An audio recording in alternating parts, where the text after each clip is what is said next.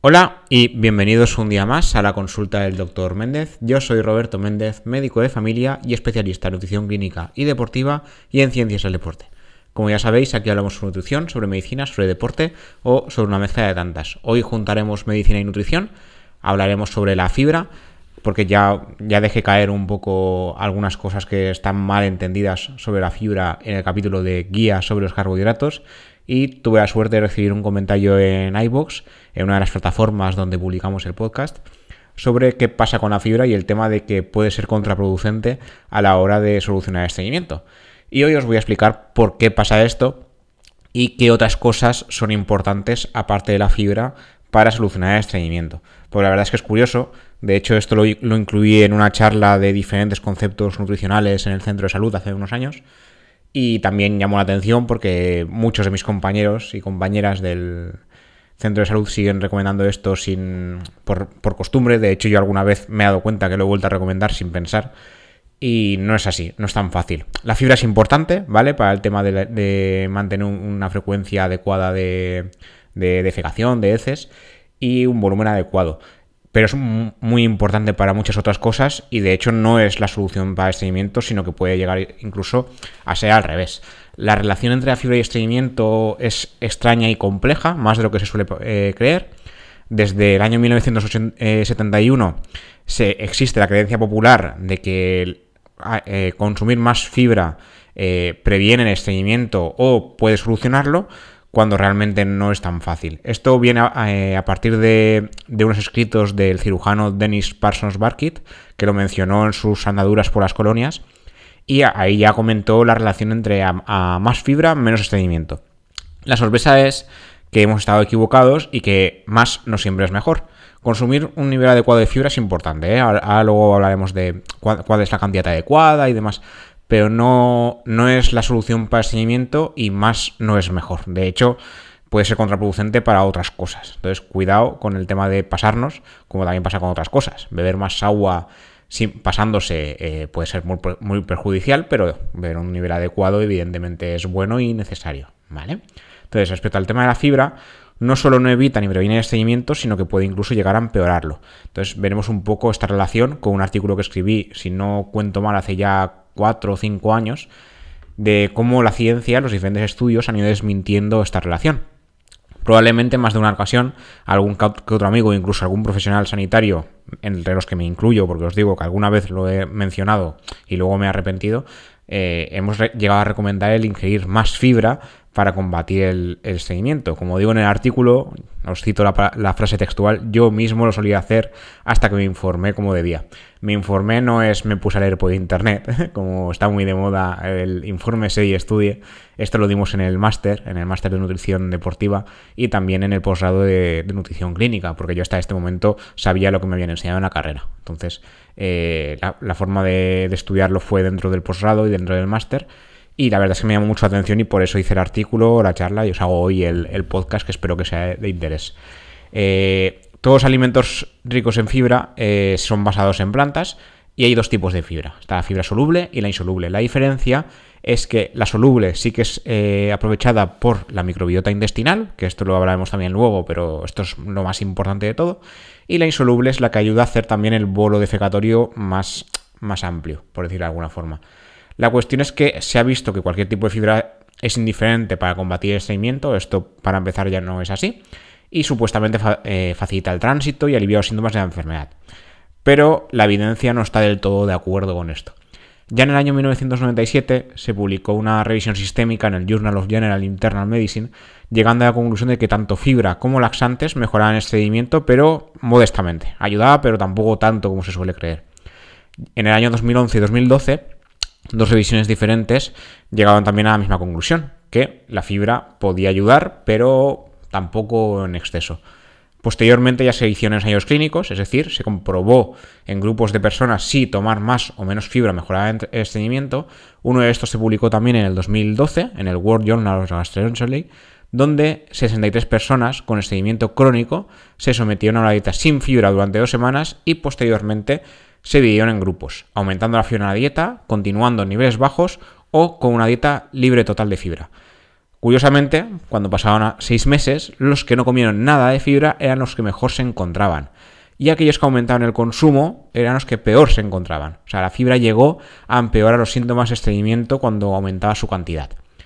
Otros estudios más recientes, realizados en pacientes ancianos y en pacientes críticos hospitalizados, han llegado a conclusiones totalmente contrarias. En el año 2017, un estudio publicado en el Canadian Journal of Dietetic Practice and Research sugiere que, a pesar de que es necesario seguir estudiando el tema, añadir fibra a la dieta de la gente que necesita ingreso a largo plazo puede aumentar la frecuencia de posiciones y disminuir el uso de laxantes. Pensemos que la gente que está hospitalizada suele estar mucho tiempo en cama. Eso quiere decir, se mueven poco, se suele hidratar menos de lo que toca y suelen comer peor. Entonces el tema de reforzar el tema de la fibra, las mejoras modestas que veían otros estudios en gente de a pie, aquí se, se, extrapolan, no, se, se exageran se mejoran todavía más. O sea, una persona está en un ambiente diferente, es un ambiente de laboratorio, entre comillas, no es lo mismo estar en tu día a día paseando, trabajando, lo que sea, que estar encamado. Entonces, claro, ahí los beneficios son mayores todavía porque no estás haciendo todo lo demás. Otro trabajo publicado, publicado eh, a finales del año 2017 en Enfermería Intensiva, una revista española, se hizo en pacientes hospitalizados críticos de la UCI. Llegó a la conclusión de que añadir fibra a dieta puede mejorar y prevenir estreñimiento. También aconsejan vigilar el uso de medicación que puede aumentar el riesgo de estreñimiento, véase derivados de morfina como los opioides, los suplementos de hierro y el calcio, entre otros ejemplos. Entonces, los estudios son polémicos, se contradicen entre sí y hay que añadir que los trabajos más nuevos son observacionales, no son ensayos clínicos como tal. Entonces, la evidencia es diferente. Una cosa es comprobar eh, durante un seguimiento determinado que X personas comen X nivel de fibra y compararlo con los que no, y eso eh, da mucha mayor evidencia que observar y recopilar datos, ¿vale? Ambos tipos de estudios son necesarios, pero uno es eh, el potencial de evidencia que tiene es mejor que otro. Entonces, cuidado con esto. Entonces, aquí en el, artículo, que también os enlazaré, como ya he comentado, cómo combatir el seguimiento. La hipótesis que se va a barajar hoy en día es que la fibra aumenta la frecuencia de posiciones. Eso es verdad, ¿vale? Pero no solucionaría el estreñimiento como tal, ni mejoraría la consistencia de las heces, ni reduciría el uso de laxantes como tal, ni mejoraría el dolor asociado a la defecación por estreñimiento, ¿vale? De hecho, como os hemos podido comentar en algunos estudios, muchos pacientes que sufren estreñimiento toman la cantidad de fibra similar o más que aquellos que no. El mito más extendido es que eh, el estreñimiento crónico sin causa aparente se debe a que las heces no se mueven suficiente por el tracto gástrico. El problema, sin embargo, el problema lo que se produce en este caso es la dificultad para evacuar las heces, no el tema de que se muevan o no, que no hayan suficiente o no, sino la evacuación, el echarlo fuera, ¿no? En este caso, uno de mis profesores del máster, el doctor Álvaro Campiño, doctor en eh, Medicina y Cirugía, también licenciado en Derecho recientemente, no sé cómo lo hace este señor, y autor de varios libros, eh, nos explicaba una, una comparativa que ya comenté en el capítulo de guía de carbohidratos del atasco de los coches. Cuando más coches hay involucrados, más tardará en solucionarse el atasco. Si se introduce más coches, peor será la situación. En el caso de la fibra, si ya tenemos una excesiva cantidad de heces que somos incapaces de expulsar y además tomamos fibra, aumentamos la cantidad de heces, empeorando el problema. Entonces, en primer lugar, debemos saber por qué se produce el estreñimiento. Eh, hay varias causas. No hay una sola. No es que como menos fibra y me estreño, no es eso solo. La falta de ejercicio es una, o sea, el sedentarismo como tal se sabe y además están las guías clínicas que es una causa de estreñimiento. La falta de hidratación es otra, la mala dieta en general es otra de las causas y la toma de fármacos o suplementos dietéticos es otra. Hay suplementos, por ejemplo, de, calcio o de hierro, como hemos comentado, que se sabe que causan estreñimiento. Entonces, hay veces que hay que tomarlos por necesidad, por enfermedad, por déficit, pero muchas veces se toman suplementos sin sentido. Entonces, hay suplementos que provocan estreñimiento y, suplementos que provocan diarrea. Cuidado con el tema porque una diarrea cronificada es peligrosa y un estreñimiento cronificado también. Entonces, todos estos casos eh, se pueden solucionar. Es complicado, la verdad es que no voy a negar que es bastante complicado, y hay, pero hay guías clínicas que ya lo, lo valoran. Una de ellas, que, también os enlazaré en, el, en, las notas del programa, es la, guía de la Fundación Española del Aparato Digestivo. Y, según comentan, habría cuatro eh, causas principales por las cuales la, la gente se estreñe, o sea, llega al estreñimiento. En este caso, las estadísticas indican que el estreñimiento es mucho más frecuente en las mujeres y en personas mayores de 65 años. Para ello, la, como comentaba, la, guía de la Sociedad Española de Digestivo habla de cuatro tipos de cosas o factores a tener en cuenta. Una dieta baja en líquidos y en fibra, en ambas cosas. Una vida sedentaria, el sobrepeso y la obesidad, que esto suele ser consecuencia de una mala dieta, entre otras cosas, como ya os comenté en algún programa, eh, el sobrepeso y la obesidad no es tan fácil como comer eh, peor y moverse menos, es, es, algo multicausal. Y por último, eh, aguantarse demasiado. Vamos a comentar esto punto por punto, porque para que, bueno, para que quede claro. Sí que es verdad que una ingesta adecuada en fibra es recomendable para prevenir, ¿vale? Pero no para tratar, no es un tratamiento como tal.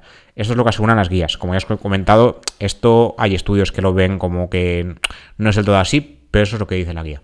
Entonces, en la guía también se recomienda pues, el tema de comer, eh, llevar a cabo una dieta rica en frutas y verduras, una dieta basada en plantas, el tema de las cinco raciones de frutas y verduras diarias, que ya os comenté en otro capítulo, que no siempre es así, pero que si se lleva a cabo no tiene que ser cinco indiferente. Mejor tres de frutas, hay tres de verduras, perdón, y dos de fruta. Es lo que recomiendan. Hay algunas guías que incluso dicen de siete raciones al día. No es necesario, los estudios dicen que con cinco va bien, pero haciendo eso, tenía que ser eh, tres de verdura y dos de fruta. Y por otro lado, también eh, recomienda el tema de, los granos enteros, es decir, integrales, y todo, todo lo que se consuma fresco y lo más integral posible. En general, se recomienda consumir entre 25 y 30 gramos de fibra por día y una hidratación adecuada de mínimo 1,5 litros de agua que no tiene por qué ser agua. Esto también lo comenté en el programa de la hidratación no siempre la hidratación se tiene que basar en agua, sino que hay que tener en cuenta todo lo que comemos a lo largo del día. Si nuestra alimentación es rica en frutas y verduras, ahí hay agua, ¿vale? Hay verduras, por ejemplo, un ejemplo clarísimo conocido de la tierra es la sandía. He dicho la tierra porque en la comunidad valenciana a nuestra zona la llamamos la terreta. Entonces, eh, un ejemplo de aquí es la sandía. La sandía es, no sé, no recuerdo si es un 90% agua, me lo estoy inventando, ¿eh? no, no me lo sé. Pero eh, la hidratación hay que contar lo que se bebe en formato líquido y lo que se come. Entonces, si nuestra alimentación está bien hecha, basada en frutas y verduras, no tenemos que obligarnos a consumir un litro y medio de agua. ¿Vale? Hay que ir pues tanteando un poquito las necesidades de cada uno. Si por ejemplo hacemos mucho deporte, también hará falta más hidratación. Esto hay que poner un poquito de sentido común. A veces es complicado, pero más o menos para que tengáis una idea. Y el tema de la fibra, eso, 25-30 gramos. Eso significa que no hay que esforzarse a comer 50 gramos de fibra al día porque vas estreñido, porque vas a tener un problema. ¿De acuerdo?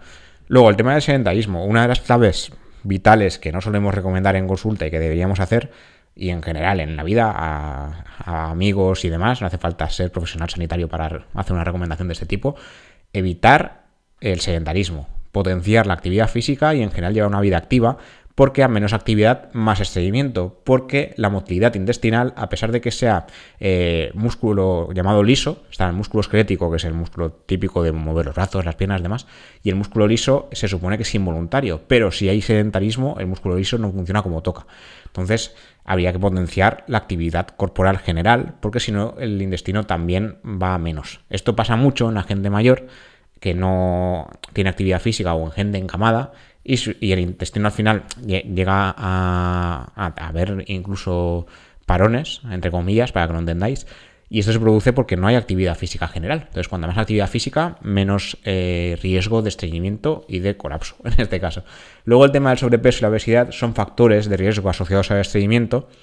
Y se sabe que mantener un normo peso y unos hábitos saludables, incluyendo la práctica de ejercicio, la dieta equilibrada y evitar los alimentos ultraprocesados y el consumo de tóxicos como tabaco, alcohol y demás, eso también mejora y evita, previene el estreñimiento. Y finalmente, esto me parece, a mí me parece un poco de cajón, pero está visto que no. Una de las cosas más importantes es no, aguantarse, no retrasar ni reprimir las ganas de ir al baño, porque esto, a, a ver, si eso pasa una vez puntual, porque tenemos, que aguantarnos porque sí, porque da el caso, vale. Pero si lo hacemos de forma continuada, esto puede ser peligroso y puede llevar al estreñimiento. Que además la, misma guía clínica de la sociedad de digestivo lo dice. Entonces hay que tener un especial cuidado y una rutina determinada. Si eh, normalmente vamos por la mañana, antes de ir a estudiar o a trabajar o lo que sea, más o menos siempre ir igual. Si un día por lo que sea no vamos, pues no pasa nada, pero más o menos lleva una rutina porque sí que es verdad, y además esto es un ejemplo muy conocido, el tema de irse de vacaciones y el ritmo se cambia, se cambia por eh, no comemos igual, no caminamos igual, nos da vergüenza ir al baño del, hotel o de donde estemos. Esto, cuidado porque puntualmente vale, pero como se lleva a largo plazo es un problemón y es un problemón grave para la salud. Entonces, el tema de la fibra, como decía, eh, no hay que forzar al cuerpo a comer de más, porque más no es mejor, de hecho puede ser peor, como decía el doctor Álvaro Cambillo, y lo que hay que potenciar son otras cosas aparte de la fibra. Hidratarse bien, eso yo en mi práctica clínica habitual sí que he visto que, es, que se nota. Hidratarse bien, evitar el sedentarismo, moverse mucho y sobre todo el tema este de no aguantarse, que ya os digo, yo creo que es de cajón, pero no es tan de cajón. Recordad estas palabras, no os aguantéis y intentad ir al baño cuando sea necesario y la vergüenza que será que de otro. Quiero decir, porque luego tienes ahí un, un problema gordo y el problema no será de la vergüenza por los demás, será tuyo, ¿vale?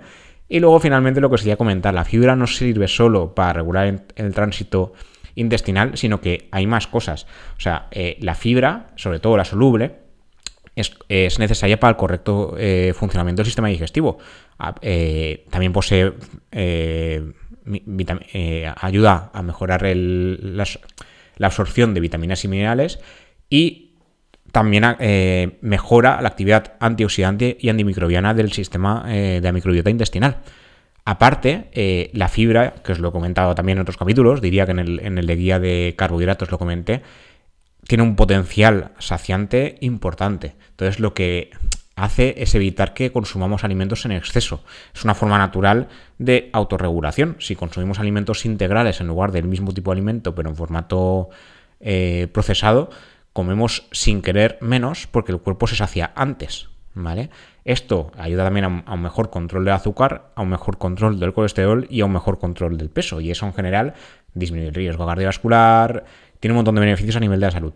Entonces, la fibra no es solo eh, a más fibra menos estreñimiento, sino que lo que hacemos es, cuidar sobre todo nuestro microbioma intestinal, porque la fibra soluble es eh, procesada por las bacterias intestinales que a su vez, cuya salud es importante en general. Hay muchas enfermedades que se están empezando a relacionar ahora, poco a poco con los estudios, eh, con el tema de, una buena, de un buen microbioma intestinal.